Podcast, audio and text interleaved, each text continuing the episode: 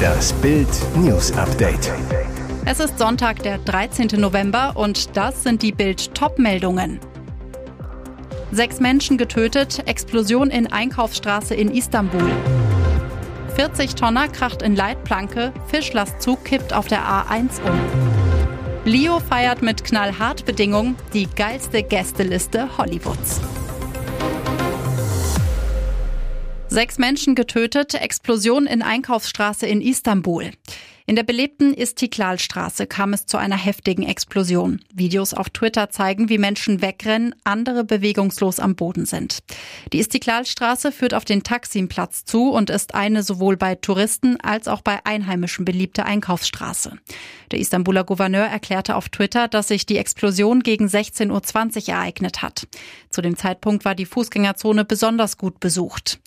Der türkische Präsident Erdogan sprach von einem Bombenanschlag. Es seien sechs Menschen ums Leben gekommen, zahlreiche weitere wurden verletzt. Vor seiner Abreise zum G20-Gipfel in Indonesien am Sonntag sagte Erdogan, die Attacke sei hinterhältig gewesen, die Täter würden bestraft werden. Der Grund für die Explosion steht noch nicht fest. Zwischenzeitlich hatte die türkische Rundfunkbehörde eine vorläufige Nachrichtensperre für Medien verhängt. Berichte über die Explosion sollten vermieden werden, um Angst und Panik in der Bevölkerung zu vermeiden. Die Sender CNN Türk und TAT etwa unterbrachen daraufhin ihre Berichte über die Explosion auf der beliebten Einkaufsmeile. Istanbul war in den Jahren 2015 und 2016 Zielscheibe einer blutigen Anschlagskampagne, zu der sich die Dschihadistenmiliz Islamischer Staat bekannte. 40 Tonner kracht in Leitplanke, Fischlastzug kippt auf der A1 um. Die Kräfte müssen gewaltig gewesen sein, um den 40-Tonner auf die Seite kippen zu lassen. Auf der Autobahn 1 am Dreieck Norderelbe ist es am frühen Sonntagmorgen zu einem schweren Unfall gekommen. Ein mit Fisch beladener Sattelzug ist aus bisher ungeklärter Ursache gegen 4.45 Uhr von der A255 kommend in die Mittelleitplanke der A1 gefahren und umgekippt wie ein Polizeisprecher mitteilte. Der 21-jährige Fahrer wurde dabei schwer verletzt. Die Feuerwehr rettete den Fahrer aus seiner Fahrerkabine. Er wurde in ein Krankenhaus gebracht. Lebensgefahr besteht jedoch nicht. Nach ersten Erkenntnissen verlor der junge Mann am Morgen aus noch ungeklärter Ursache die Kontrolle über seinen Lastzug. Der 40-Tonner kam samt Auflieger ins Schleudern, durchbrach die Mittelleitplanke und landete schließlich quer auf der Autobahn auf dem Dach. Friedhofsbesucher entdeckt schaurige Überreste, Voodoo in Bielefeld. Geister und Blutopfer kannte man in Ostwestfalen nur aus dem Fernsehen. Doch jetzt wurde auf einem katholischen Friedhof in Bielefeld eine gruselige Voodoo-Messe gefeiert. Wir waren völlig überrascht, sagt Robert Beiderbeck zu Bild am Sonntag. Der Anblick hat mich schockiert. Beiderbeck ist seit 1990 Gärtner auf Bielefelds einzigem katholischen Friedhof. Am 3. November fanden Besucher vor einem Priestergrab einen schwarzen Hahn ohne Kopf. Wir sind sofort hingelaufen, konnten uns das Ganze aber nicht erklären. So etwas gab es hier noch nie. Der Hahn lag inmitten einer ungewöhnlichen Zeichnung aus Mehl. Daneben ein blutiges Messer, zwei Zigarren, zwei Flaschen Schnaps und etwas Kleingeld. Der Ethnologe Henning Christoph forscht seit über 50 Jahren zum Thema Voodoo. Er ist sicher, dass das Symbol ein sogenanntes Fefe ist, um ein übernatürliches Wesen zu beschwören. Jetzt ist die Gemeinde in Aufruhr. Es war naiv und ungeschickt, so etwas auf einem deutschen Friedhof zu machen, meint Henning Christoph und weiter. Aber Voodoo ist nichts Böses. Es ist eine Religion wie jede andere, die weltweit 60 Millionen Gläubigen Kraft und Halt gibt. Wegen eines kleinen Details, Meghan-Brief sorgt für Wutwelle. Herzogin Meghan wollte sich mit einer netten Geste bei einem Gast ihres Podcasts bedanken. Doch diese ging so ziemlich nach hinten los. Denn auf der handgeschriebenen Karte ist eine Krone über ihrem Monogramm zu sehen.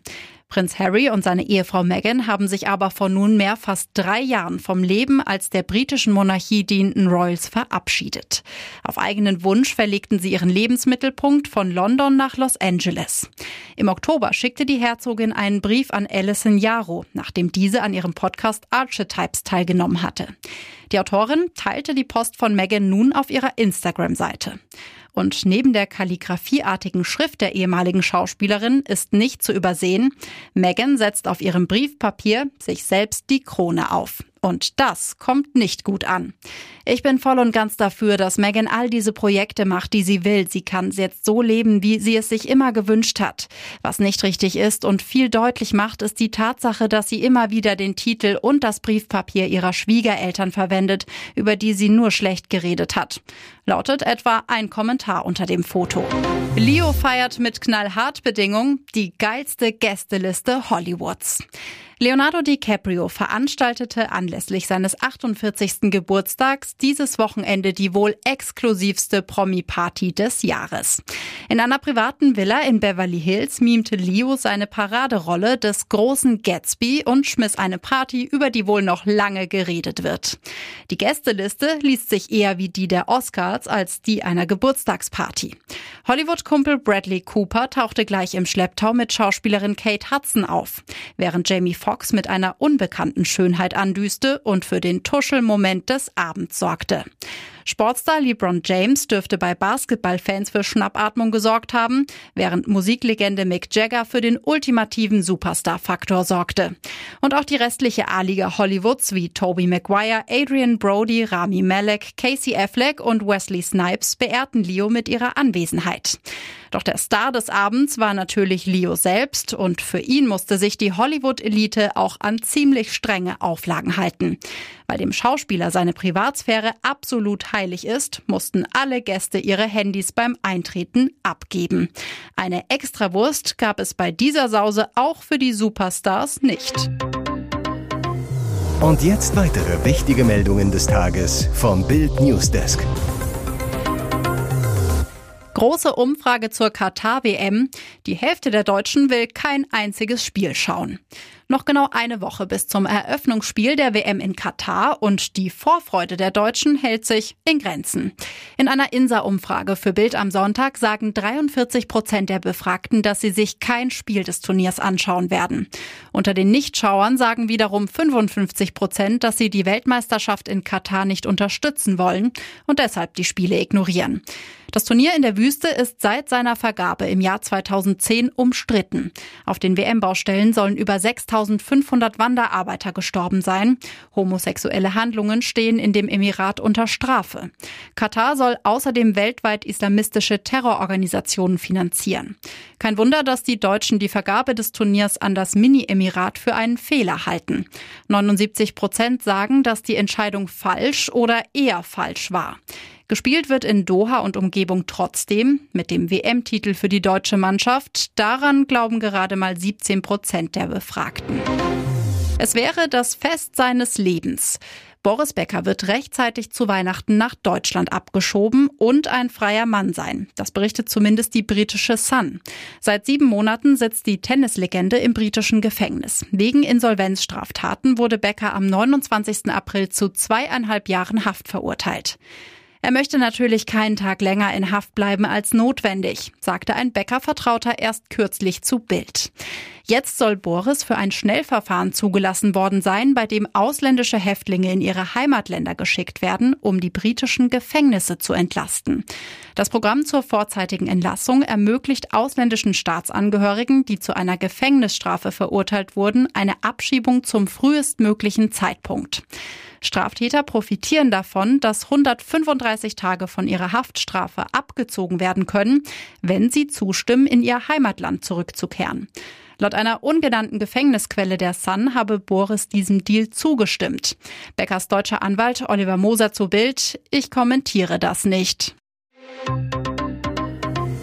Ihr hört das Bild News Update mit weiteren Meldungen des Tages.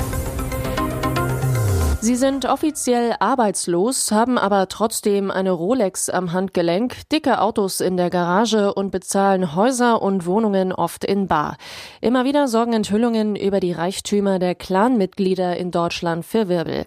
Erst im Juli beschlagnahmten Ermittler nach einer Razzia im Umfeld des Abu Chaka-Clans neben Bargeld auch Schmuck und drei Nobelkarossen im Wert von einer halben Million Euro, mutmaßlich gekauft mit Drogen und Erpressungsgeld. Wenn es nach Innenministerin Nancy Faeser geht, ist damit demnächst Schluss. Ein 30.000 Euro Barkauf von Schmuck oder Uhren sollte bald der Vergangenheit angehören, sagte Faeser zu Bild am Sonntag. Ich setze mich für die Einführung einer allgemeinen Bargeldobergrenze von 10.000 Euro ein. Das verringert die Gefahr, dass Vermögenswerte von Kriminellen verschleiert werden. Faeser will das gesetzlich regeln, am besten europaweit. Geschäfte ab 10.000 Euro müssten dann elektronisch und damit für die Behörden nachvollziehbar abgewickelt werden. So soll verhindert oder zumindest deutlich erschwert werden, dass illegal erworbenes Geld in Deutschland gewaschen werden kann. Faeser geht es darum, kriminelle Strukturen zu zerschlagen und deren Einnahmen konsequent zu entziehen.